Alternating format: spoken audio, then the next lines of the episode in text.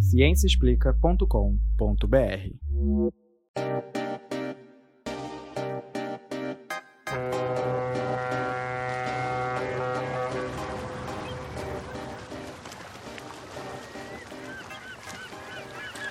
Bem-vindos à ilha de Serendip.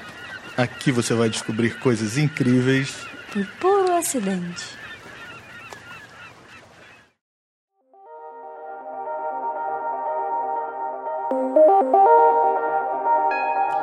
Olá pessoal, bem-vindos à segunda temporada do Serendip, o seu podcast favorito de ciências.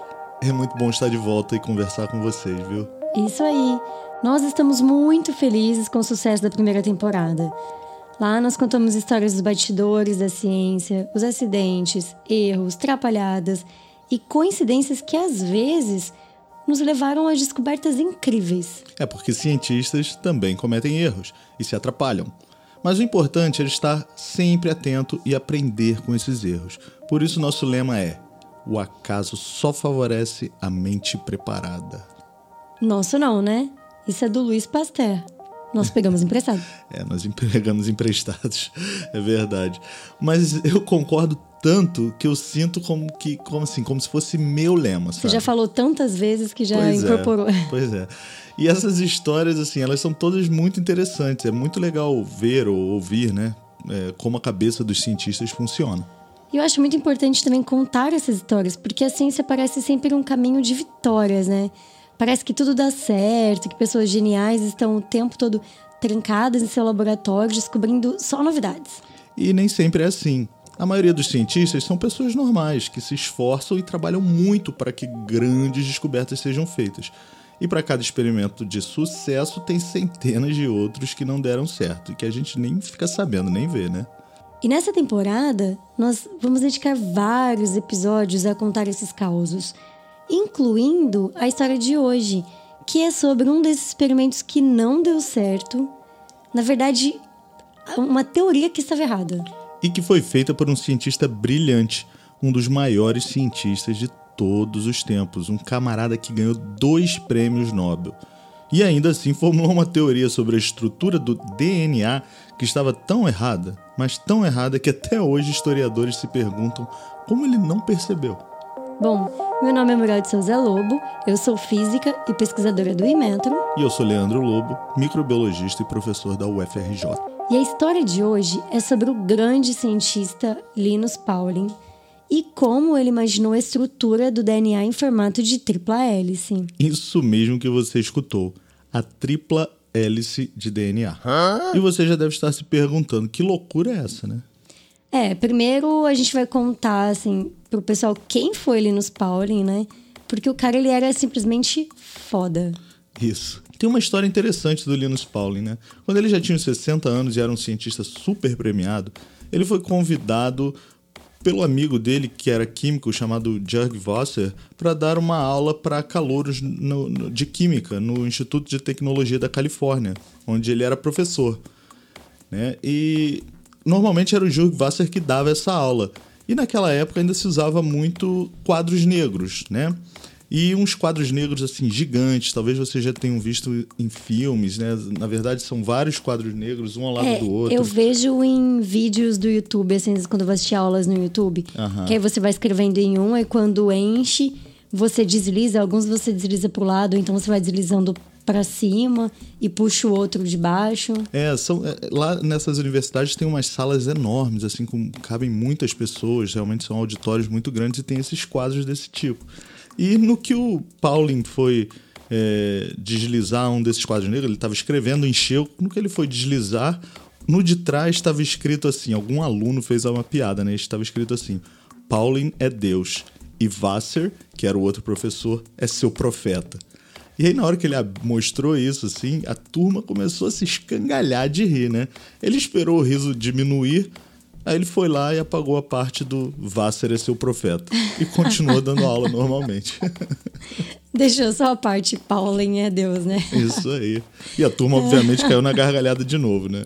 Ele era um excelente professor, isso foi uma piada. Ele não era snob nem nada. Todo é. mundo adorava ele. É, ele dava umas aulas bem animadas, né? E ele usava modelos para explicar reações químicas. sempre com muito bom humor, né? Ele era um cara inspirador, além, claro, de ser um cientista genial. O Linus Pauling, gente, ele foi o cara que explicou como as ligações químicas funcionam. E ele também descreveu a estrutura molecular das proteínas. E fez importantes descobertas nas áreas de mecânica quântica também, olha aí. É. Cristalografia de raio-x, difração de elétrons, bioquímica, física nuclear, imunologia e evolução humana. Cara, eu fico arrepiado só de pensar. Imagina conversar com esse cara, estar assim dentro da cabeça dele ou ver o mundo pelos seus olhos. Nossa. É, e ele escreveu os livros de química mais importantes do século passado. E foi a pessoa mais jovem a entrar na Academia Americana de Ciências. E ganhou um prêmio Nobel em Química em 1954. Mas não foi só isso. Ele também usou sua fama de cientista para lutar contra a proliferação das armas nucleares. E por causa disso, ele foi perseguido pelo governo americano. O FBI vivia investigando a vida dele. Tiraram até o passaporte. Ele nem pôde receber o prêmio Nobel por causa disso aí. Olha aí, que bizarro. Pois é, pois é. Ameaçaram prender ele e até, ele até perdeu assim, financiamentos para fazer pesquisa. Simplesmente cancelaram os projetos dele, né? Mas assim, ele não desistiu e em 1963 ganhou o segundo prêmio Nobel, dessa vez da paz. E ele é uma das quatro pessoas que na história já ganharam dois prêmios Nobel. E sem dividir esses prêmios com ninguém. Ele é o único que conseguiu dois prêmios sem dividir. É, e só ele e a Marie Curie conseguiram ganhar prêmios em áreas distintas. Ela ganhou em Química e Física, né? E ele em Química e o Prêmio Nobel da Paz. Uau! Que carreira e que vida, né, gente? Tô até me sentindo mal porque nós vamos falar mal dele hoje. Porque apesar de toda essa genialidade, o Linus Pauling publicou uma teoria sobre a estrutura do DNA que estava errada. É, mas não se sinta mal, não. Eu aposto que ele iria adorar participar desse debate. O Linus Pauling era um cientista genial e muito generoso. E como todo bom cientista, ele sabia admitir quando estava errado. Afinal, é assim que a ciência funciona. A gente analisa o mundo com hipóteses formuladas em cima das melhores informações e ferramentas que temos disponíveis. Se você tem acesso a uma nova informação, você pode reformular a sua hipótese. É, e foi bem assim que a história de hoje aconteceu. O Linus Pauling formulou sua teoria dentro do que ele tinha de informação, né? Mas seus concorrentes, a duplinha Watson and Crick, lembra deles? Que todo mundo conhece, né? Eles tinham um trunfo, ou eu deveria dizer uma trunfo? Bom, não vamos dar spoilers. Vamos para a história. Que começa no final da década de 40, logo após o término da Segunda Guerra Mundial.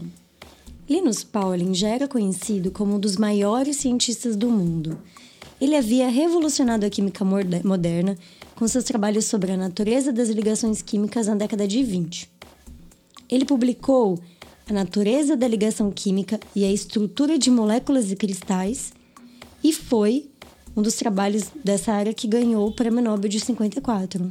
Ele também trabalhou com moléculas biológicas. Né? Ele usou seus conhecimentos sobre as ligações químicas para descrever a, a estrutura das proteínas. Ele foi o primeiro a fazer isso. Em maio de 1951, ele escreveu sete artigos detalhando as estruturas de diversas proteínas no nível de átomos individuais, incluindo a estrutura da forma básica mais importante das proteínas, a chamada alfa-hélice. Ele usou dados de cristalografia ou de fração de raio-x. Essa técnica a gente permite, vamos dizer assim, ver a estrutura tridimensional de uma molécula. Mas, para isso, você precisa purificar a molécula que está estudando formar cristais dela e aí sim, depois disso, é que você projeta a estrutura tridimensional do cristal usando raio-x. E a partir daí você pode prever a estrutura tridimensional da molécula. Então, super simples, né? é mais ou menos como tirar uma foto, né? É um pouco mais complicado, né, que uma foto normal. Essas moléculas elas são tão pequenas que nós não conseguimos ver olho nu. E elas são muito menores que o comprimento de onda da luz visível. Então, uma máquina fotográfica normal não serve para fazer imagens, por isso que você precisa do raio-x. É, e um microscópio normal também não. A gente precisa utilizar algo que tem um comprimento de onda bem menor, né? Que no caso é a radiação raio-x, que tem um comprimento de onda mais ou menos o tamanho de um átomo. Isso aí. E a imagem também não é feita com apenas uma molécula, gente. Como a Muriel disse, você precisa de cristais. Esses cristais são bem pequenos, tipo 0,1 milímetro ou até menor. Mas eles são feitos por milhões e milhões de cópias da sua molécula, todas bem empacotadinhas de maneira absolutamente ordenada, com a mesma orientação. E quando você emite raio-x sobre esse cristal, a radiação ela é espalhada por ele, criando uma série de pontos sobre uma tela de revelação, criando o que chamamos de um padrão de difração. É, esses padrões de difração são bem confusos, viu, gente? Parece uma tela de TV fora do ar, assim, cheia de pontinhos. Mas usando cálculos matemáticos complexos, é possível resolver o formato da molécula, ou seja, como ela se parece no mundo real tridimensional. E o Pauling, ele era craque nessa técnica. E olha que nem tinha computador na época para fazer isso, hein, gente? Era tudo na mão. E eles construíram os modelos das proteínas todos à mão. É, hoje em dia é tudo feito no computador, óbvio. E como nós já dissemos, Linus Pauling fez descobertas incríveis sobre o formato das proteínas. Guardem essas informações sobre cristalografia de raio-x um pouco, porque elas serão importantes na nossa história de hoje, né? Nessa disputa para ver quem que vai ser o primeiro a descobrir a molécula de DNA. É interessante que naquela época a descoberta da estrutura das proteínas também foi uma corrida, né? Tinha um grupo na Inglaterra do Sir Lawrence Bragg, que era filho do cara que criou essa técnica de difração de raio-x, que também estava assim na disputa para ver quem seria o primeiro a descobrir como as proteínas se parecem né, nesse formato tridimensional. Só que a corrida da proteína, o Linus Pauling ganhou. Já do DNA, ele não se deu muito bem não. Pois é, naquela época, essa noção que nós temos hoje que o DNA é a molécula da vida não existia ainda. Hoje nós sabemos que toda informação genética está contida lá, ou seja, toda a informação para fazer um novo organismo. Mesmo quem nunca estudou biologia já deve ter ouvido falar disso. Sim, mas tente se transportar no tempo de volta para a década de 1940. As pessoas não sabiam como as características eram transmitidas. Na verdade, muitos achavam que essa informação estava nas proteínas. O DNA era só um acessório. Mas na década de 50 isso mudou.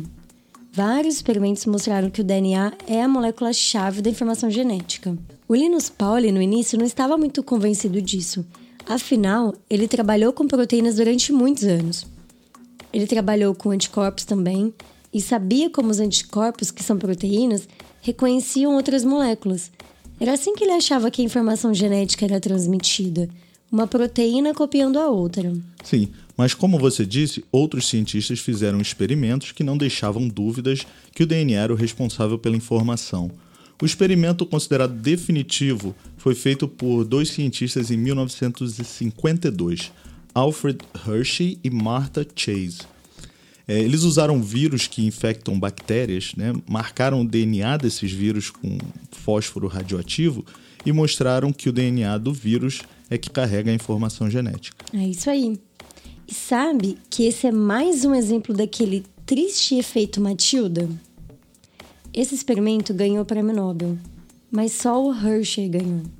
A Martha Chase ficou de fora. A história do DNA, do DNA está cheia de cientistas mulheres que não receberam o devido crédito, infelizmente. Bom, mas agora todo mundo já aceitava o DNA como molécula que contém informação genética para se fazer novos organismos. E todos queriam descobrir como isso funcionava. E aí outra corrida começou, que foi a corrida para entender a estrutura tridimensional do DNA, porque desvendando isso, ficaria muito mais fácil entender como ele funciona. É, vamos fazer uma pausa rápida aqui para explicar o que é o DNA? Que tal? Beleza, vamos lá. Bom, DNA significa ácido desoxirribonucleico, um palavrão, né? Mas nós já vamos explicar o sentido desse nome. E a molécula de DNA ela é descrita como uma dupla fita complementar e antiparalela. Bum! Agora que a gente confundiu tudo mesmo, né? Mas vamos por partes, amor. Primeiro o nome. O que significa ácido desoxirribonucleico? Bom, o DNA é feito de nucleotídeos. Esses nucleotídeos têm três partes: moléculas de carboidratos, ou seja, açúcares, e a segunda parte é o fosfato e, por fim, as bases nitrogenadas. O açúcar se chama desoxirribose, daí vem a primeira parte do nome. Esses açúcares se juntam com o fosfato para formar o esqueleto do DNA. Sabe quando você vê aquelas duas fitas de DNA entrelaçadas? As fitas são a desoxirribose e os, fos e os fosfatos presos uns aos outros. Ficou faltando alguma coisa, né? Aquelas letrinhas que nós vemos nos filmes A, T, C, G, sempre se repetindo. São as quatro bases nitrogenadas. Elas se juntam ao açúcar e o fosfato para completar o nucleotídeo. Então o DNA nada mais é do que repetições desse nucleotídeo. São eles que fazem a ponte entre as duas fitas de DNA e as mantém juntas. É isso aí. Pensa numa escada, não de prédio, mas essas escadas de madeira que você coloca para subir no telhado de casa. Os degraus da escada são as bases nitrogenadas que mantêm as duas fitas juntas, que é onde você segura com a mão para subir na escada, onde você também coloca o seu pé. Tem um outro detalhe aí. As bases são só quatro tipos diferentes, né? o A, T, C e G, que são a adenina, a timina, a citosina e a guanina. Para gravar toda a informação de uma espécie, ou seja, quatro bases para toda a informação. Impressionante, né? Impressionante. É como escrever um manual de instruções só com quatro letras. É assim. é a ordem desses nucleotídeos que dá a instrução de montagem do nosso corpo. Uma célula humana tem em torno de 3 bilhões e 200 milhões de nucleotídeos. Isso dá uns 2 metros de DNA. Se você pegar o DNA de todas as células humanas e juntar em uma fita só, dá para ir e voltar a Plutão e ainda sobra. Caramba! Pois é. Uau! Só um detalhe: DNA é. O nome é ácido desoxirribonucleico, né? Sim. E por que DNA? Ah, é, é porque tá, vem da, a sigla vem do inglês. Vem do inglês, né? né? Porque em português importante falar porque aqui no Brasil a gente não traduz, a gente usa DNA também. Mas no português de Portugal eles chamam de ADN, de é ácido desoxirribonucleico. É verdade. E como nós dissemos, o DNA ele é complementar e antiparalelo. Isso significa que uma fita complementa a outra. Não são iguais, são complementares e isso é muito importante para transferir as informações do DNA. Os nucleotídeos sempre formam pares com o, o, mesmo parceiro, o A sempre com o T e o C sempre com o G. Então, se em uma fita você tem uma adenina, o A, na outra você vai encontrar o T. É tipo um negativo, um molde. O Linus Pauling ele já tinha previsto que seria algo assim, isso em 1948, né? cinco anos antes da descoberta da estrutura do DNA. O DNA também ele é antiparalelo porque as fitas correm em sentidos contrários. Tipo, imagina uma mesma frase escrita normalmente da esquerda para a direita. Agora, embaixo dela, faça uma cópia, mas escrevendo letra por letra da direita para a esquerda. Isso é antiparalelo. Isso aí, perfeito. E essas fitas também são retorcidas, tipo um rabinho de porco ou um saca-rolhas. Sabe aquela nossa metáfora da escada com os nucleotídeos? Agora imagina você torcendo aquela escada, como você torce um pano de chão. É mais ou menos isso. Era exatamente isso que o Linus Pauling estava tentando descrever. Isso que nós já descrevemos aqui. Como era o DNA, como esses pedaços se juntavam e como isso se parecia, com o que se pareciam. Novamente, a corrida para descobrir isso era entre o laboratório dele em um laboratório na Inglaterra, onde trabalhavam dois outros personagens da nossa história, que é o Dr. Francis Crick e o Dr. James Watson. Que, aliás, quando souberam que o Pauling estava tentando descobrir a mesma coisa que ele, eles se borraram de medo. Né? É, exato. Imagina, você fazendo sua pesquisa, seu doutorado, assim, por exemplo, em física. Aí chega o Einstein, ou então o Stephen Hawking e diz: Olha, sabe esse seu projeto aí? Eu vou fazer a mesma coisa. Valeu, muito obrigada. Vou ali chorar. É, é, pois é. Imagina o que, que o Watson e o Crick sentiram, né? É, o Pauling ele se debruçou sobre a estrutura do DNA logo depois de publicar seus artigos sobre a estrutura de proteínas, né? E ele pensou que seria fácil. Afinal, as proteínas têm 20 aminoácidos diferentes e o DNA tem só 4 nucleotídeos. Mas só que para as proteínas, eles já tinham várias fotos, né? Fotos que eu quero dizer daquele tipo de difração de raio-x que nós contamos para vocês. Agora, para o DNA, não tinha nenhuma dessas fotos disponível. Nenhuma que prestasse. E ninguém tinha feito uma boa análise do DNA. Não se sabia, por exemplo, a densidade dele. E as regras para as ligações químicas nas proteínas também não funcionavam bem para o DNA. E foi com base nessas informações ou melhor, nessa falta de informações, né, que em 1952 ele resolveu tentar desenhar um DNA. E ele tentou encontrar a estrutura mais simples para explicar o DNA usando seus conhecimentos de proteína.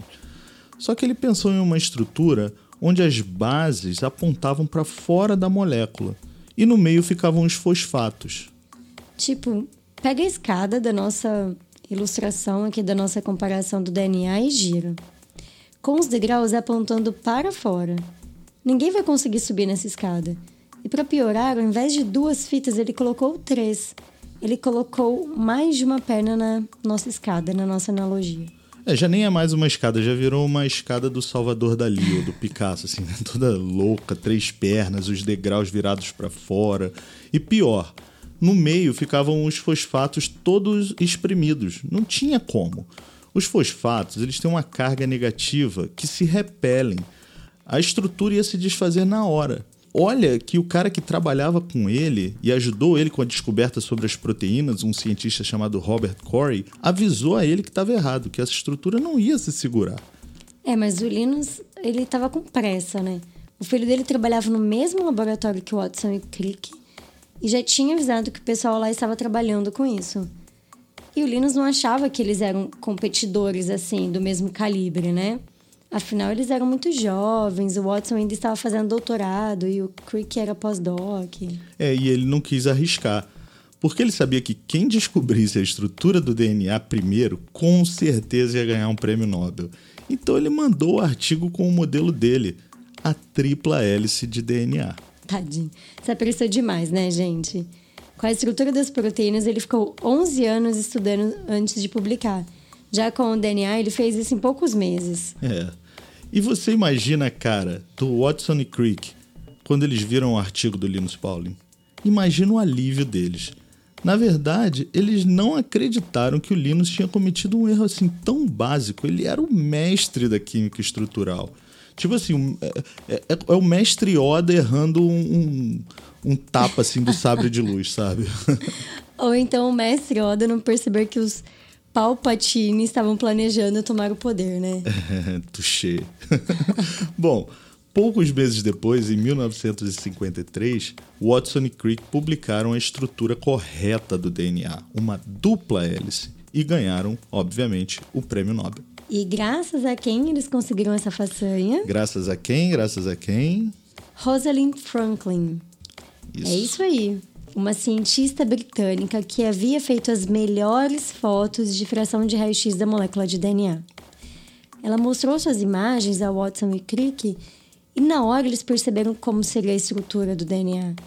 Esse foi o trunfo que o Linus Pauling não tinha na manga. Exatamente, com as proteínas ele tinha ele essas teve, fotos. É. Pois é. E se ele tivesse visto as fotos da Rosalind Franklin, ele teria decifrado a, estrutura, a estrutura do DNA na hora.